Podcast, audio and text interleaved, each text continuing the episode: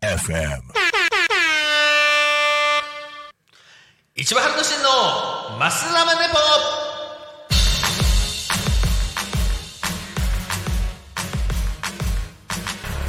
この番組は自称日本一ラーメンを食べてるアスリート市場が毎週土曜14時45分から55分までの10分間。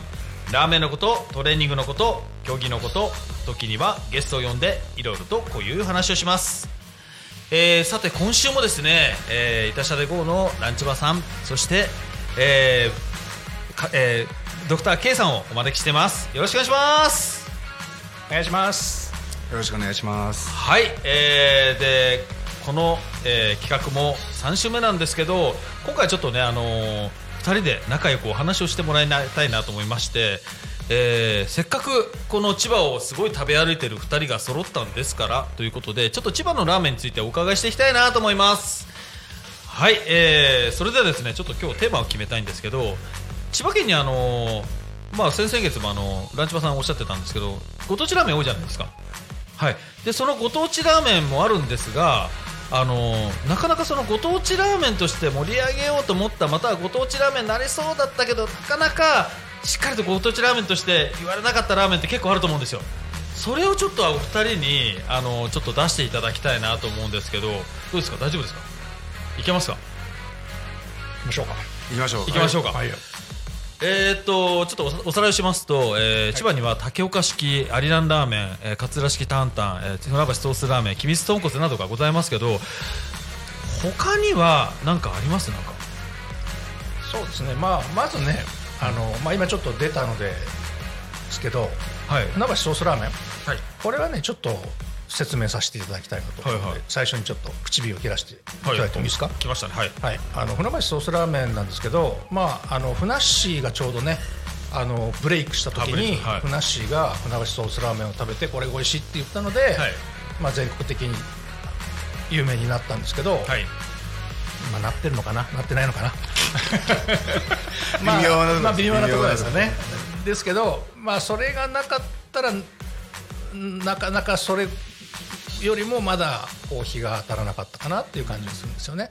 ただあのー本当にご当地ラーメンの条件を持っていてはい。戦後に元祖のお店があって、はい。それをリスペクトして、はい。その船橋の本当に本町界隈に広がっていって何軒ものお店が同じようなソースラーメンを提供したっていうね、はい。えーそういうすごく由緒あるご当地ラーメンなんですよ、はい。でだってソースですよソース、まあソースのラーメンなんてね全国見たってないじゃないですか、まあ確かにないですね。はい。はい。なのでこれはちょっとね、えー船橋ソースラーメンっていうのはぜひ食べていただきたい、はい。でまあ、1軒だけ挙げるとすると、まあ、昔から出しているお店として、大連さん、はい。船橋の大連もうランチさんバさん大好きだもんね。大好き。町中華としても素晴らしいし。素晴らしいですね。はい、あのー船橋ソースラーメンのクラシック昔からね出していると言って、まあ、これはちょっと紹介しておきたいなと思いまして、はい船橋駅の近くですよねはい、船橋駅近くです、はい。い。やーソースラーメンについてありがとうございます。えっ、とそれ以外にもあのーいまいちこういまいちというかあのなかなかあの全国区には慣れてないあのこう土地ラーメンというか地ラーメンですね。っていうのはなんか他にあのケイさんなんかあります？あのね、せっかくだからランチバさんと一緒なので、はい。二人でこうずっとこの15、6年間回ってて、はい。あの茂原にね、はい。なぜか玉ねぎがいっぱい入ってるラーメンがありません？茂原？茂原。茂原。にね、はい。茂原にこう、はい。玉ねぎが乗ってて、はいはいはい。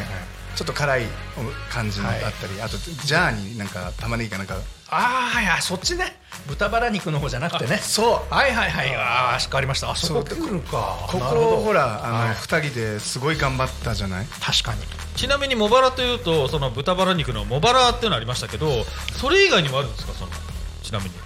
その玉ねぎの方というのはあ違うの僕は、はい。あの基本的にはあの大一番大好きなのが赤丸ラーメンショーっていうお店があるんですよ、はい。新茂原に。はい。でここなんかはそのあの勝浦担々麺とは全く違うそのなんていうかなラー油にあのひき肉玉ねぎとかっていうのではなく、はい。それとは全く違う形でのちょっと辛みがあるあの玉ねぎどっさりラーメンがあってこれすごい美味しくてね。でランチバさんともね何度も行ってるよね、はいそうですね。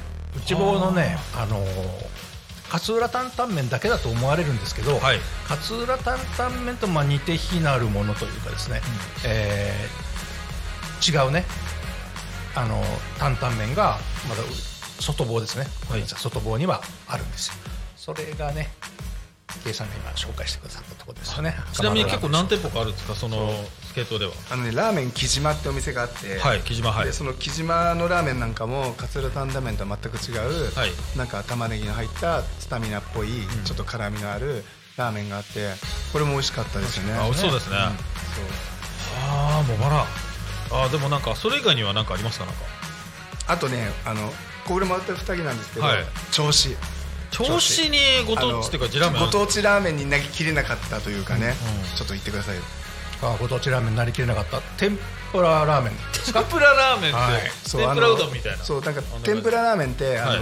岐阜県の岐阜市内にはい。ご当地ラーメンとしてはあるんですよ、あはいはいはい。そうそれとはまたちょっと違っていてその銚子に天ぷらをラーメンに乗せるお店がいくつかあってでそれにあのこう我々結構騒いででその後あのどこかのホテルかなんかでもご当地ラーメンとして天ぷらラーメン出してくれたとこもあったんですけど思うようにね売れなくてちょっと広がらなかったですよね。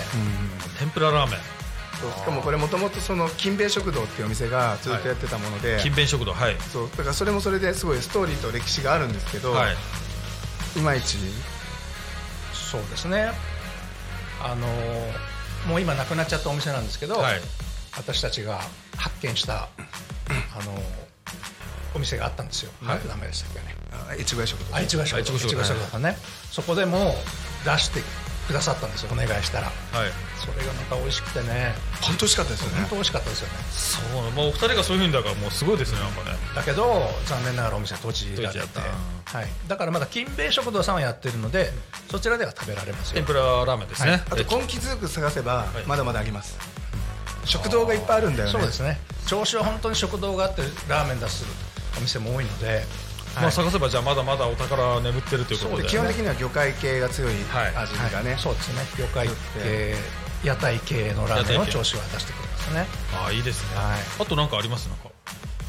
そうですね。まああのーこの前ちょっともう話しちゃったんですけどあのやっぱり自分は尾身川のカレああそこにいますか。ー尾身川のカレー麺ね、はい。えーここはやっぱり揚げときたいですよねああ、そうですね。あの、まあ、来週ねあのこのカレー麺に関してカレー麺とカレーラーメンに関してはちょっとあのまた2人でちょっとお話ししてもらおうと思うんですけど千葉にはまだまだあの眠っているあの地ラーメンっていうのがありそうですねなんかね。あともう一ついい？あもう一あの僕千葉市の人間なんで、はいあの千葉市であのこれご当地ラーメンかなるかわからないんですけど、はい。あの納豆を使ったラーメンとかつけ麺とか混ぜそばが千葉市内で今どんどんで生まれてきてるん納ですよ。豆？そう、はい。でまああの麺どころ丸和っていう作サビにあるお店があるんですけど、そこでは納豆ラーメンレギュラー化されていて、丸ははい。そう。で柊食堂っていうこれあの梨の花のねあの元々あったおあ旧梨の花のはい。千葉市ですねこれも。柊食堂でもあの納豆あの混ぜそばって出していて、はい。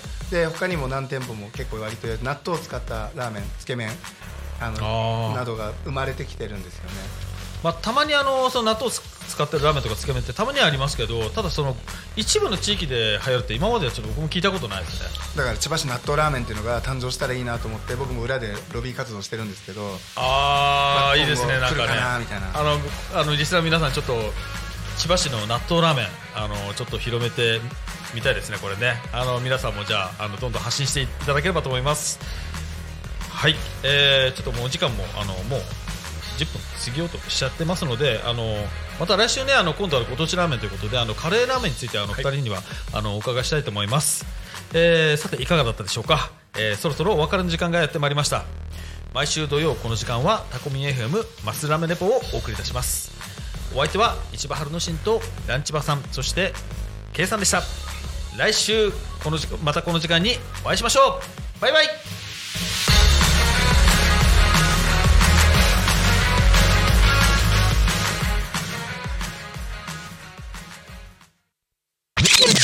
Alchemy FM.